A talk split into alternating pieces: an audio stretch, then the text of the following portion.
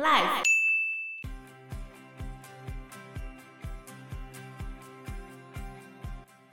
这一段故事其实可以跟尼采讲过的话去对照。尼采曾经讲过，与怪物战斗的人应该小心自己不要成为怪物。当你凝视深渊的时候，深渊也正在凝视着你。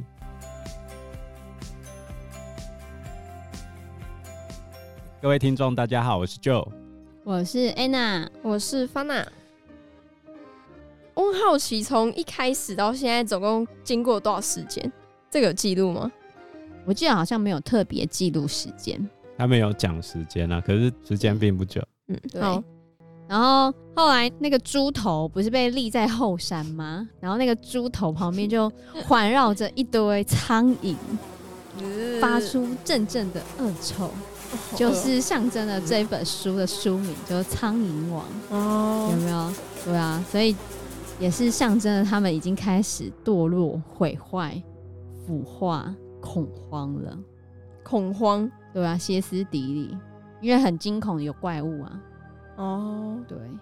为什么用苍蝇王来代表纯真的孩子已经堕落？他们原本是天使，已经成为堕天使了嘛？嗯，然后。苍蝇网的象征意义就是这些人的腐化。问题就是杰克有错吗？他有错吗？目前为止好像还没有。对，对不对？还没有。所以这影片里面最大的转折点要开始了。什么？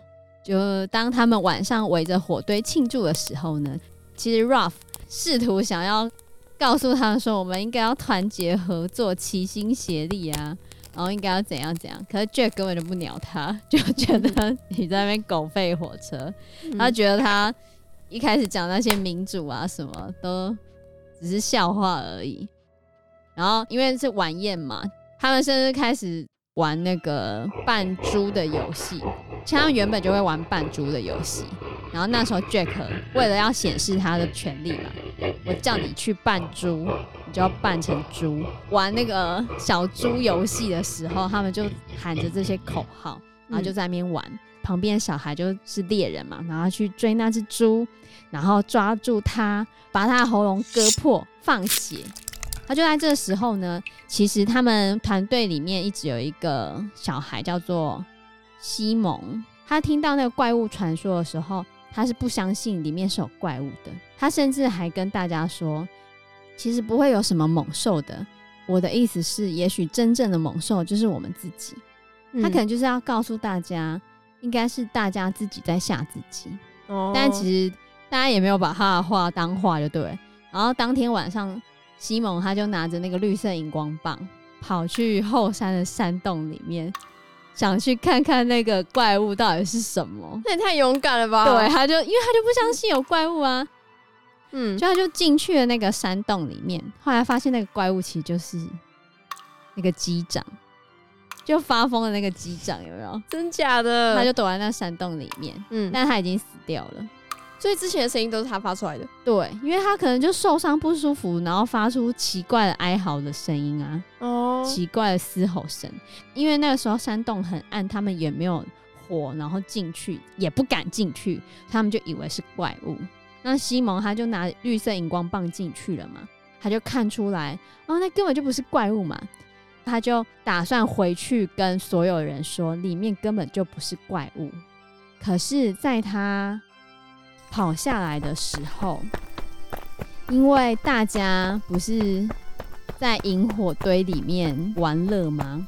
当他们发现远方有绿色的荧光飞奔过来的时候，他们以为那个就是怪物，然后 Jack 告诉大家说：“怪物来了，怪物来了！”大家赶快去杀死那个怪物。然后呢？然后西蒙就被杀死了。可是他们没有看到他的脸吗？因为你当下很恐惧，所有人都很恐惧啊。然后远方暗蒙蒙，就黑黑的。然后西蒙是把那个荧光棒拿在手上，高高的这样冲下来的时候，你远远看到的时候，你根本就不知道那是什么，那是什么，而且刚好就是从后山那边过来的、啊、哦，所以他们就以为那是怪物。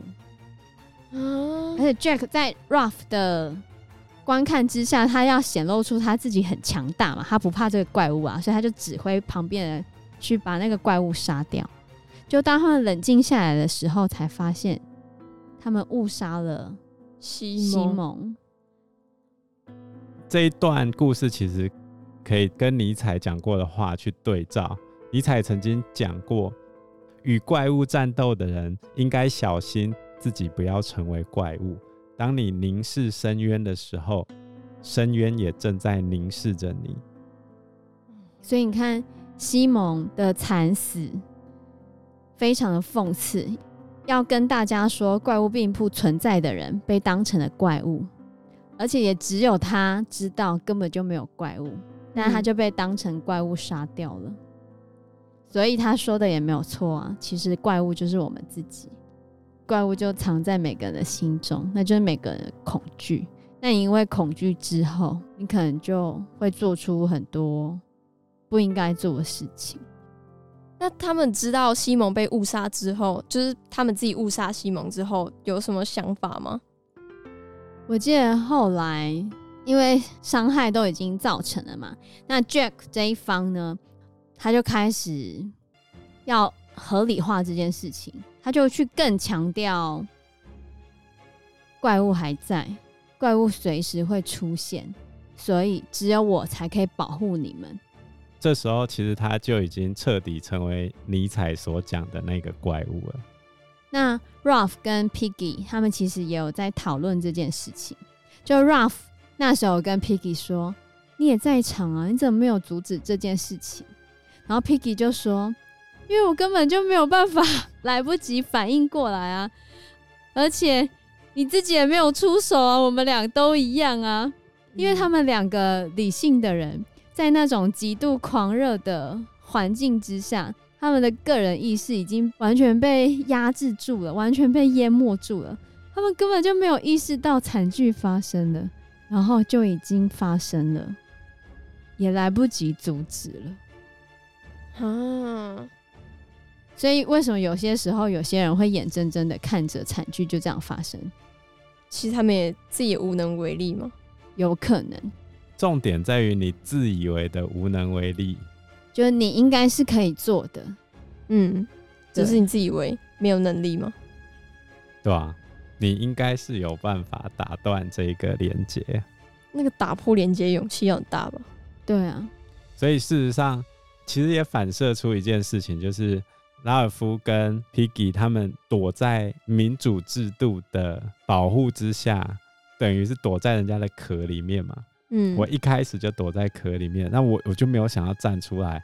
那这时候在困顿之下，一个愿意出来站在前面，不管他对或错，他就是有办法凝聚大家的一个力量的权威的时候，你就是赢不了他嘛。这其实有点在讲二次世界大战前夕那段时候，墨索里尼或者是希特勒的崛起，他真的那么优秀吗？其实也未必，但是更多的事情是这个世界充满了袖手旁观的人。对啊，那这些人难道不理性吗？没有啊，他们都很理性啊。他们难道不知道这是错的吗？知道啊，他们都知道这是错的啊。那他们有阻止吗？没有啊。那为什么他们没有阻止呢？所以我就说，他们习惯躲在民主制度包装起来的壳里面，天塌下来总有人替你挡着吧。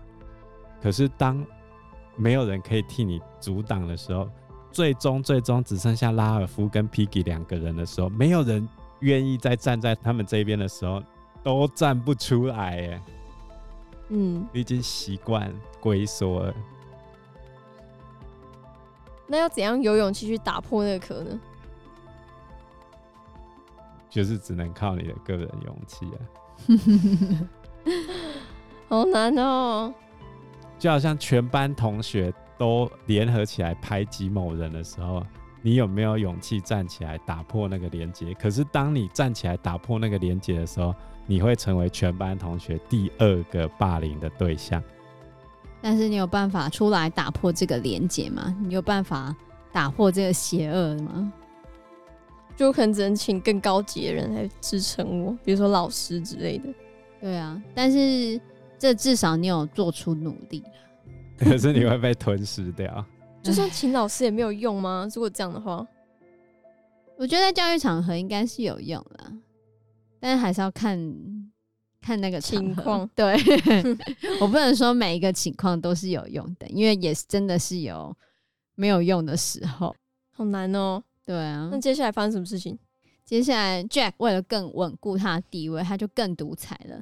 他甚至有了一些新的规定，就是他们的团队里面，如果不听话的人就要接受鞭刑，鞭刑或者是挨饿，就不能吃肉。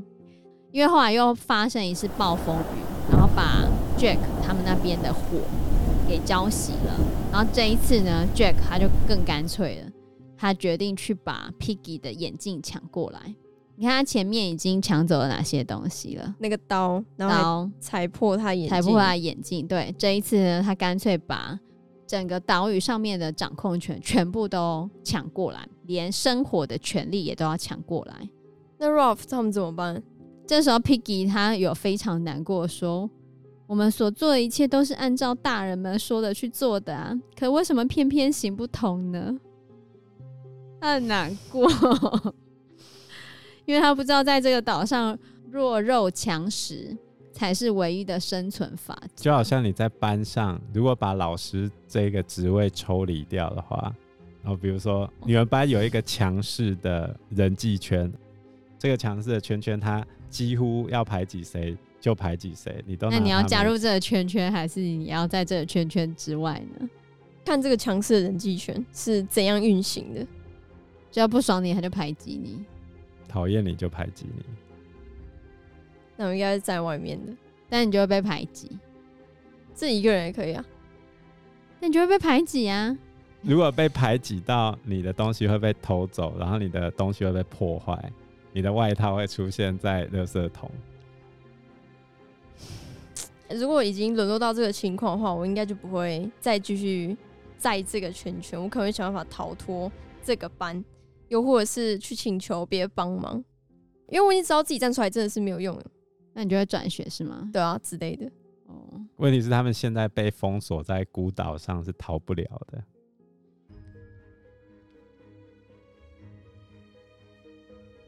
因为时间关系，我们这一集节目就到这边喽，谢谢大家，谢谢大家，谢谢大家，拜拜，拜拜，拜拜。